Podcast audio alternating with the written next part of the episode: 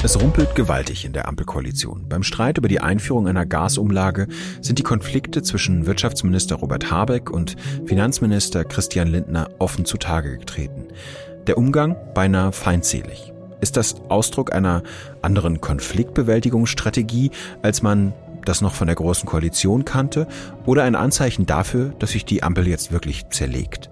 Wir wollen heute mit dem Innenpolitikchef der FAZ, Jasper von Altenbockum, auf die Probleme im Krisenmanagement schauen und kleine Erfolge ausmachen, die es trotz allem gibt. Dazu gibt es fachliche Einschätzungen unserer Korrespondenten in Brüssel und Berlin. Damit willkommen beim FAZ-Podcast für Deutschland. Ich bin Timo Steppert und heute ist Mittwoch, der 28. September 2022.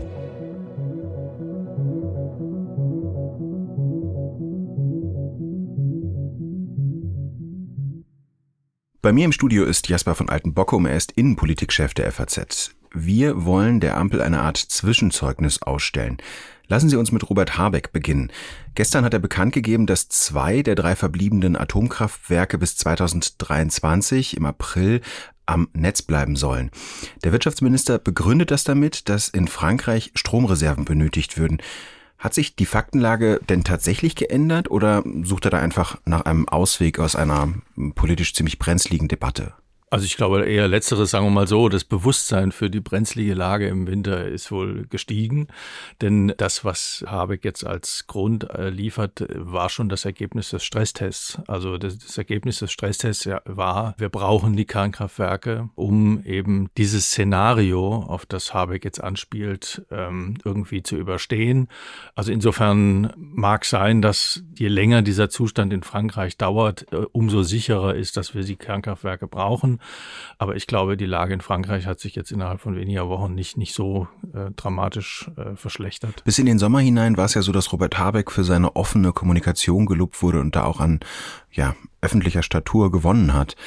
Was hat sich denn daran jetzt eigentlich geändert? Weil es geht ihm ja zusehends auch nicht so gut. Er tritt ja auch immer gestresster auf ich würde sagen, vor, vor, allem zwei Sachen. Einmal diese Atomfrage, äh, die, die ja immer auch zum großen Teil eine symbolische Frage war. Da hat er doch an Glaubwürdigkeit verloren, sowohl in der eigenen Partei als auch nach außen.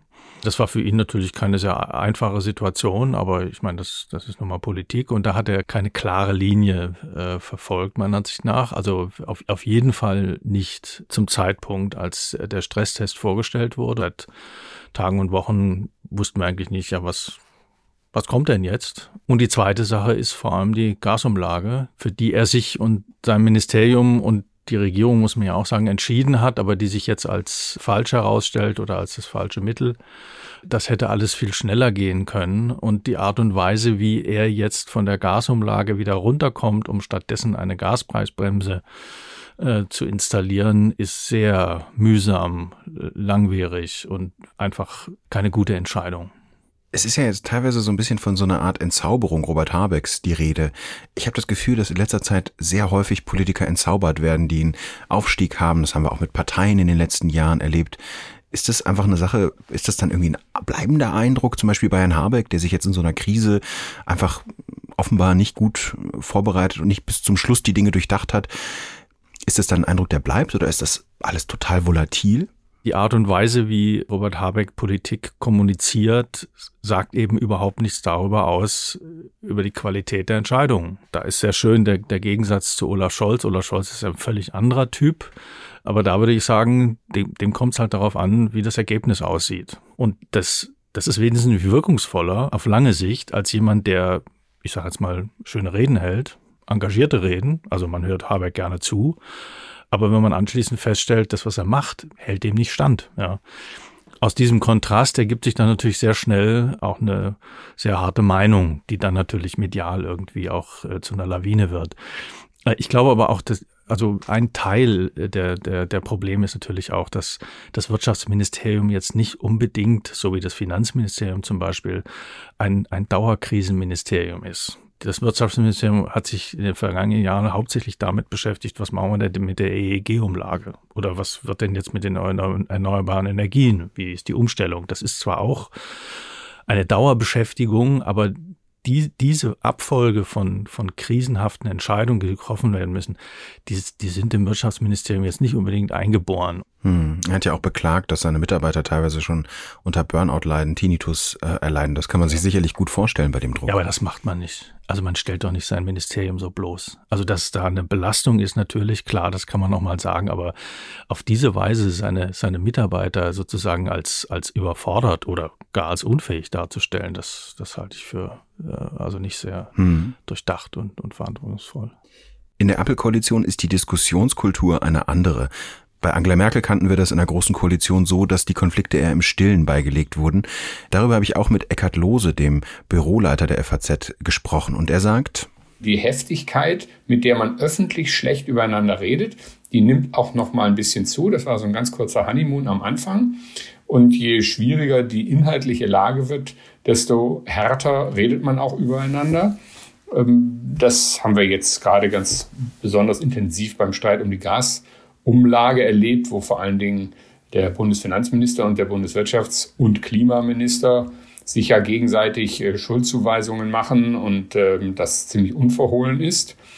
Ähm, das ist aber trotzdem nicht an einem Punkt, wo man denkt, das eskaliert jetzt so, dass es bald vorbei ist. Also es scheint ein Bestandteil dieser Koalition zu sein oder dieser, der Akteure in dieser Koalition, dass man sich öffentlich äh, gerne einen einschenkt und trotzdem äh, versucht, danach äh, einigermaßen äh, vernünftig weiterzumachen.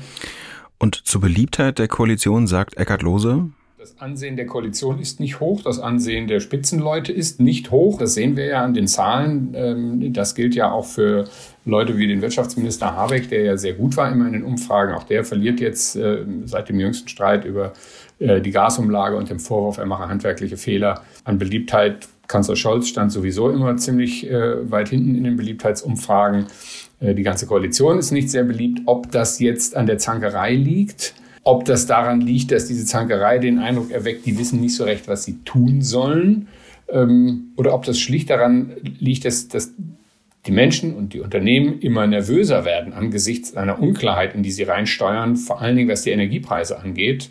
Ähm, das ist natürlich schwer zu sagen. Aber ich glaube schon, dass das ähm, Streiten öffentlich insofern negativ ist, als man das nicht gerne hat, wenn auf der Brücke des Tankers äh, der Steuermann und der Kapitän äh, aufeinander einprügeln und man denkt, kümmert euch doch eigentlich lieber um den Kurs des Schiffes. Herr von Altenbockum, was ist denn Ihr Eindruck? Zufrieden kann das Kanzleramt ja mit dieser Art des Umgangs mit Konflikten, unter anderem eben, wenn es um Herrn Lindner und Herrn Habeck geht, ja eigentlich nicht sein. Ähm, ist das Überforderung, also bezogen aufs Kanzleramt, oder ist das mangelnde Regierungspraxis, dass es jetzt immer noch so rumpelt, wie wir das zum Beispiel auch aus dem ersten Jahr Rot-Grün 1998, 99 kannten? Also letzteres würde ich, das kann durchaus sein. Also ich finde, dass, dass da die Routine auf jeden Fall fehlt. Also so ein Streit wie die Gasumlage zum Beispiel, die ja nun über Wochen betrieben wurde und, und wo man auch sah, dass Ministerien gegeneinander arbeiten. Da, da kann man natürlich zugucken, weil man sagt, äh, naja gut, sollen sich doch die Minister untereinander und die, der Kanzler greift dann erst ein, wenn es nun gar nicht anders mehr geht, ja, um, um auch sozusagen seine Autorität irgendwie zu wahren, aber dann muss man den richtigen Zeitpunkt wählen. Ja, dann darf man so eine Debatte nicht allzu lange treiben lassen. Vor allem nicht bis dahin, wo wir ja jetzt sind, dass einzelne Politiker sagen, na ja, äh, wir müssen sie einführen, aber anwenden dürfen wir sie nicht. Also das ist eine absolut absurde Situation und die, die darf eigentlich das Kanzleramt nicht, nicht zulassen. Also da hätte man früher eingreifen müssen. Das bedeutet aber natürlich immer auch, dass man äh, die Autorität der Minister dann angreift. Ist das der Grund dafür, dass es für Olaf Scholz in der öffentlichen Wahrnehmung, was die Beliebtheit betrifft, zum Beispiel tja, einfach so schlecht läuft und auch für die SPD? Naja, Scholz ist ja zum guten Teil gewählt worden, weil er Führungsstärke als Argument vorgebracht hat. Und das wollen die Leute natürlich jetzt auch erkennen. Die haben viele Erwartungen in diese Person gelegt und jetzt wollen sie diese Erwartungen auch erfüllt sehen. Ja, in meiner Sicht kommt da zu wenig. Ja, er muss da schon noch zeigen, dass er diesen Erwartungen gerecht wird und so erkläre ich mir auch die nachlassende Beliebtheit. Ja, ich meine, besonders gilt beliebt war, war Scholz nie, auch nicht bei der Bundestagswahl, muss man sich ja auch klar machen. Hm. Blicken wir mal auf die FDP. Da haben wir ja als die bekannteren und öffentlich häufiger auftretenden Minister Christian Lindner, den Parteivorsitzenden, und Herrn Buschmann, den Justizminister. Was ist denn Ihr Eindruck von den beiden und ihrem bisherigen Agieren? Also Marco Buschmann halte ich schon für einen sehr durchsetzungsfähigen Politiker. Also als Justizminister spielt er doch eine große Rolle im Kabinett und auch nach außen hin. Und er ist natürlich äh, auch so eine Art Klammer, was, was die Grünen angeht. Also er ist da immer ein guter ich sage jetzt mal Bündnispartner ja für die Grünen, vielleicht mit Ausnahme von Corona, da gehen die Meinungen auseinander, aber auch bei Corona hat er sich eigentlich relativ stark gegen Karl Lauterbach durchgesetzt. Und die beiden, äh, Buschmann und Lindner, sind natürlich auch ein, ein Tandem. Ja, Buschmann als früherer Generalsekretär, Lindner als Parteivorsitzender und so weiter. Die, die harmonieren schon ganz gut, sind auch so vom Typ her äh, ähnlich. Ja, also äh, eher so Typ intellektuell, also sind eher gedankliche Politiker. Wollen auf jeden Fall so wahrgenommen werden. Ja, genau. Bei Christian Lindner, da fand ich jetzt zum Beispiel bei der Gasumlage, weiß nicht, ob es so klug ist, dass man dass man in einer Koalition sozusagen den, den Federhandschuh aufnimmt gegenüber einem anderen wichtigen Minister. Ich weiß nicht, ob das so klug war. Was meinen Sie konkret? Naja, die, also Habeck und Lindner haben ja in den letzten Wochen eigentlich gegeneinander gearbeitet. Ja, also die haben sich haben öffentlich auch behagt, auch äh, hinter den Kulissen. Das kommt natürlich nach außen hin auch nicht so gut an und deswegen äh, überlagert das dann oft durchaus Erfolge, die die FDP mhm. vorweisen können. Also zum Beispiel in der Atomfrage jetzt. Ja. Kommt aber in der Öffentlichkeit gar nicht an, weil es immer wieder diese, diese Nicklichkeiten gibt und oft auch zu Sachen, wo Lindner gar nicht unbedingt mitreden muss. Diese Frage des Profilierens ist ja gerade schon bei der Landtagswahl in Nordrhein-Westfalen im Frühsommer besonders aufgefallen, dass die FDP da nicht besonders viel aus der Koalition ziehen konnte. In gut zehn Tagen haben wir jetzt die Landtagswahl in Niedersachsen, wo die FDP laut aktueller Umfragen bei fünf Prozent liegt. Woran liegt es denn, dass die sich so wenig profilieren können in dieser Koalition? Ich glaube, weil sie Themen hat, die jetzt nicht unbedingt populär sind. Also äh, die, die FDP steht zum, zum Beispiel für die Schuldenbremse halte ich für sinnvoll, ist eine, meiner Ansicht nach eine, eine berechtigte Haltung. Es ist staatspolitisch äh, völlig in Ordnung. Aber nach außen hin ist das natürlich jetzt nicht unbedingt der Bringer, wie man so heute so schön sagt. Also den Leuten zu sagen, ja klar, wir sind in einer Krise, wir müssen jetzt Geld ausgeben, wir müssen euch unterstützen, das kostet sehr viel Geld, aber die Schuldenbremse, die müssen wir, da sind wir jetzt hart, das geht nicht anders, ja. Das ist ein Punkt und der andere Punkt ist, in Niedersachsen kommt natürlich hinzu, da hat die FDP wenig Möglichkeiten, sich zu profilieren gegenüber dem Ministerpräsidenten und gegenüber einer Partei wie den Grünen, die ja auch jetzt bisschen Schwierigkeiten hatte, sich zu halten. Ein Thema, das sich die Koalition vorgenommen hat, ist die stärkere europäische Integration. Meinen Kollegen Thomas Gutschka, Korrespondent der FAZ in Brüssel, habe ich gefragt, was vom europäischen Konvent, der im Koalitionsvertrag steht, übrig geblieben ist. Also dieser Konvent wird ja gleich am Anfang des Koalitionsvertrags als Ziel genannt und der wäre nötig, um eine wirkliche Reform der Europäischen Union durchzusetzen, die dann eben auch eine Änderung der Verträge zur Folge hat. Das kann man nur in einem solchen Konvent aushandeln, mit allen Mitgliedstaaten, mit den Parlamenten und mit den Institutionen. Aber in der Praxis hat die Bundesregierung diesen Weg überhaupt nicht verfolgt. Das Europäische Parlament hat sich sehr dafür stark gemacht, hat einen, den Prozess zur Einberufung eines solchen Konvents gestartet. Deutschland selbst äh, sagt zwar, dass es im Prinzip dafür ist, aber es hat nie ein Mitglied äh, der Bundesregierung dafür geworben, anders als zum Beispiel Macron oder auch der frühere italienische Ministerpräsident Draghi. Und so sind wir jetzt in einer Lage, wo hier im Europäischen Parlament äh, zum Beispiel die grünen Abgeordneten alles tun, um einen solchen Konvent einzuberufen, aber die Außenministerin Annalena Baerbock, die ja selbst den Grünen angehört, sich ähm, abfällig darüber äußert und sagt, das sei ein Mittel von vor 20 Jahren und das helfe nicht, um die Probleme von heute zu lösen. Ein anderes Kernthema der Ampel, das ist ja die Klimapolitik, das wissen wir ja aus dem Koalitionsvertrag. Dazu sagt FAZ-Korrespondent Eckhard Lohse. Diese Koalition hat sich ja unter anderem vorgenommen, eine Klimakoalition zu sein und äh, die Energiewende voranzutreiben. Und da muss man sagen, in der Hoffnung, dass das irgendwie nicht zynisch klingt, da treibt dieser Ukraine-Krieg natürlich die Vorhaben der Ampel enorm voran, weil ja doch alle, wenn sie so jeden Tag äh, oder jeden zweiten auf unseren Energiemix gucken und schauen, ähm, was tragen eigentlich die erneuerbaren Energien bei, dann sehen sie, naja, das ist schon was, aber äh, das reicht definitiv noch nicht. Dann wissen wir, was ist unser Problem? Das sind nicht die Windräder oder nicht die Solaranlagen. Unser Problem sind die Gaspreise, die Abhängigkeiten von außen, also das große Projekt Energiewende. Das wird ja durch diesen Konflikt vorangetrieben Natürlich im Moment etwas gebremst dadurch, dass wir so viel Kohlestrom erzeugen müssen, aber da kann man ja sagen, okay, wir sehen wenigstens, wohin die Reise geht. Für uns in Deutschland mit unseren wenigen Ressourcen, unseren wenigen Öl, Gas und so weiter und so weiter, ähm, ist das im Moment erkennbar. Das hilft uns weiter, wenn wir viel, wenn wir viel alternative äh, Energien haben. Auch wenn die Minister und der Kanzler also mit akuten Krisen beschäftigt sind, läuft die Ministerialbürokratie, darauf weist Eckhard Lose hin, durchaus weiter. Und da werden auch andere Wahlversprechen umgesetzt. Eines zum Beispiel ist das hier. Eines der Hauptversprechen von Scholz aus dem Wahlkampf mit dem Mindestlohn. Der kostet ja auch Geld. Und obwohl so viele Entlastungsprogramme mit so enormen Kosten aufs Gleis gesetzt werden, ist der trotzdem gekommen jetzt oder kommt der jetzt zum Oktober? Der Mindestlohn ist ein Thema, das die SPD sich eben auf die Fahnen geschrieben hatte, das jetzt umgesetzt wird. Kommen wir vielleicht nochmal zu den Grünen und zu Annalena Baerbock. Die ähm, hat ja während dieses Ukraine-Kriegs, während des Angriffs Russlands auf die Ukraine durchaus an Statur gewonnen und ist oftmals auch bei uns in der FAZ gelobt worden für ihre Reden und ihre Auftritte. Was meinen Sie, woran liegt es, dass ähm, Frau Baerbock da so dazugewinnen konnte? Ich glaube, der Vorteil des, des Außenministers, wenn er, wenn er Projekte hat, die er auch in die Öffentlichkeit tragen kann. Der Vorteil des Außenministers ist immer, dass er eigentlich relativ wenig in das Gestrüpp der Streitereien um Gesetze gezogen wird. Er, er muss ja keine Gesetze beschließen. Diese ganzen Streitereien um Entlastung, um Sozialprojekte, um äh, Klimaprojekte, da steht sie drüber. Da muss sie sich nicht einmischen und ihr auch das klingt jetzt ein bisschen zynisch, ihr großes Glück ist natürlich, dass sie ein, ein reiches Betätigungsfeld hat, das auf sie zukommt. Früher war der Außenminister auch immer im Schatten des Kanzleramts zu normalen Zeiten. Ähm, und das ist jetzt ähm, jetzt gibt es so viel Arbeit, dass der Außenminister sich eigentlich sehr schön profilieren kann. Sie kommentieren die Arbeit der Ampelkoalition ja fast täglich und meist auch ziemlich kritisch.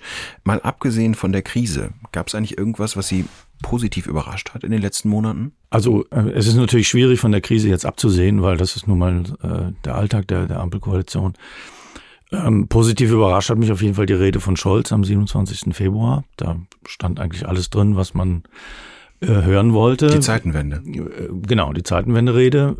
Also er hat da schon, wie sozusagen, so einen Teppich ausgerollt, auf dem man hätte laufen können und der dann auch irgendwie Überzeugungskraft hätte entwickeln können. Also ich finde es gut, dass sich die, die Koalition auf, auf das Bürgergeld geeinigt hat, auch wenn es teuer ist. Das ist auch wiederum jetzt sozusagen die Schattenseite. Man hätte es jetzt nicht unbedingt gleich ähm, gleich wieder verteuern müssen. Aber dass da mal äh, für die SPD und äh, auch die Grünen, vor allem für die SPD, mal wieder äh, Stabilität herrscht nach den ganzen Hartz-IV-Diskussionen, die die Partei hat, finde ich auch eine, eine, eine gute Sache eigentlich. Besonders die ostdeutschen Verfassungsschutzbehörden und auch Ministerpräsidenten warnen jetzt vor diesem Herbst. Im Westen ist man da ein bisschen zurückhaltender, was das betrifft. Ähm, womöglich ist die Lage einfach auch eine andere. Im Moment ist der Druck innerhalb der Koalition ja innerhalb der Koalition, abgesehen von der Krise. Was meinen Sie, wie sich das entwickeln könnte in den nächsten Monaten, wenn wir eben unter Umständen, ohne das herbeizureden, größere Proteste haben könnten, wenn sich der Unmut der Bürger noch viel mehr ja, niederschlägt? Also es ist ja unübersehbar, dass sich da irgendwas aufbaut, vor allem, wie Sie sagen, in, in Ostdeutschland, da finden ja jetzt schon Demonstrationen statt, noch in, in begrenztem Rahmen, aber ähm, entscheidend ist ja da, ob die Leute, die, die agitieren, um die Leute auf die Straße zu bringen, Erfolg haben. Und äh, zurzeit sieht es leider, würde ich sagen, so aus, als ob äh, als ob da deren Rechnung durchaus aufgehen könnte, weil also die jüngsten Umfragen, äh, da ist die AfD wieder mit Abstand die stärkste Partei in Ostdeutschland. Und wie gesagt, es wird schon mobilisiert. Also man darf sich das ja nicht so vorstellen, dass sozusagen äh, der spontane äh, Volkszorn dann die Leute auf die Straße, sondern es ist Agitation, die dazu führt, dass die Leute dann tatsächlich auch zu Demonstrationen kommen. Vielen Dank, Herr von Altenbockum. Ja, danke Ihnen. Die Sendung heute ist etwas kürzer als sonst. Eigentlich waren wir mit Rainer Haseloff, dem Ministerpräsidenten von Sachsen-Anhalt, und Bodo Ramelow, dem Ministerpräsidenten von Thüringen, zum Gespräch verabredet über die ostdeutsche Perspektive auf die Krise, den Protest, der sich formiert und die Forderungen an den Bund. Doch obwohl Kanzler Olaf Scholz, der ja Corona hat, nicht teilnehmen konnte und es deshalb auch nicht ums Geld ging, haben sich die Gespräche der Länder deutlich länger hingezogen als angenommen. So lange, dass wir schon mal auf Sendung gehen müssen. Mein Kollege Andreas Krobock spricht in seiner Sendung am Freitag über das Thema ostdeutsche Perspektive und die Spaltung zwischen Ost und West hin zum 3. Oktober, der ja nächsten Montag ist. Ihnen vielen Dank schon mal fürs Zuhören. Melden Sie sich mit Kritik und Anmerkungen gerne an podcast.faz.de. Ciao.